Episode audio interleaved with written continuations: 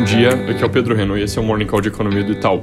Começando pelos Estados Unidos, ontem veio o tão esperado anúncio de que o Fed vai começar o tapering já no meio desse mês a um ritmo de redução de 15 bilhões de dólares por mês, que levaria em linha reta ao fim das compras de ativos no meio do ano que vem.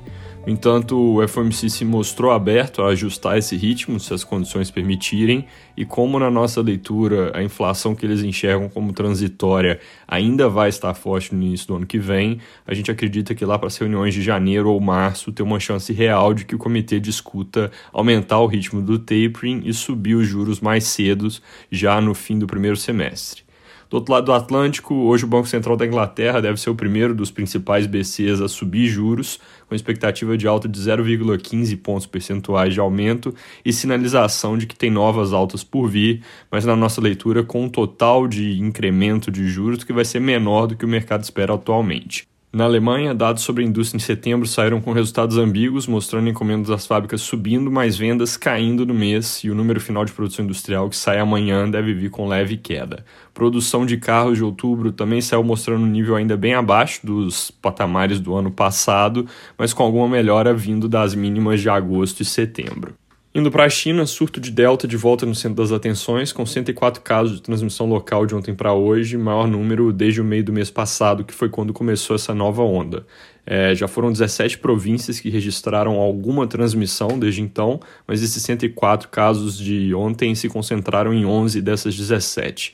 Dados de alta frequência já mostram o impacto desse novo surto em serviços, mas esse impacto é menos intenso ainda do que na primeira onda de Delta. Importante aqui é monitorar por causa da possibilidade de medidas mais agressivas por parte do governo que podem acabar machucando mais a economia.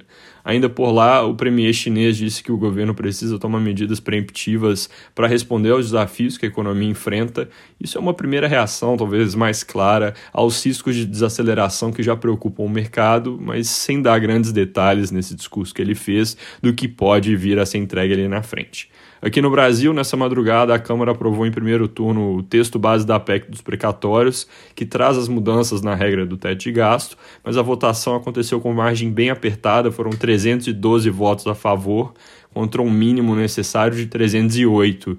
Isso significa então que tem algum risco para análise de destaques, que é o que segue a votação do texto base e onde podem surgir propostas que piorem o impacto fiscal do projeto. Essa análise pode acontecer hoje ou pode ficar para a semana que vem, a depender de decisão do Arthur Lira. Bom ficar de olho em como a coisa evolui.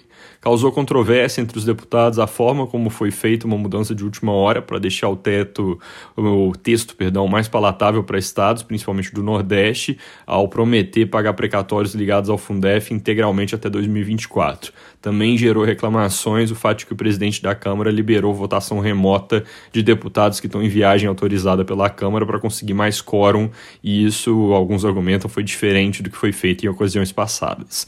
No Senado, enquanto essa PEC não chega para análise, o que está chamando a atenção é a disposição de fazer algo a respeito da política de preços da Petrobras. Primeiro teve as sinalizações do presidente Rodrigo Pacheco e agora tem notícia na Folha de que a Comissão de Assuntos Econômicos deve pautar nos próximos dias um projeto de lei para alterar a política de precificação da empresa. Com base em episódios passados, dá para dizer que esse tipo de discussão tem potencial de gerar reação bem ruim nos mercados, a depender, é claro, do teor das conversas. E aí, como prévia do que pode vir, a Folha coloca que o presidente da CAI critica a ligação entre o preço ao consumidor e a taxa de câmbio. Também no Senado, o Valor reporta que o relator da proposta de reforma do imposto de renda pode apresentar ainda nessa semana um projeto separado, deixando de lado as mudanças sobre dividendos e lucros das empresas e seguindo em frente só com a parte da proposta que muda a tabela da pessoa física, atualizando e elevando a faixa de isenção para além do valor de R$ 2.500 que foi aprovado na Câmara. Sobre o resto da reforma, o relator Ângelo Coronel disse que pretende encaminhar depois quando houver acordo com a Câmara, segundo o valor, numa espécie de troca, onde os deputados aprovariam um novo refis, que não andou na Câmara, e os senadores aprovariam a reforma do IR.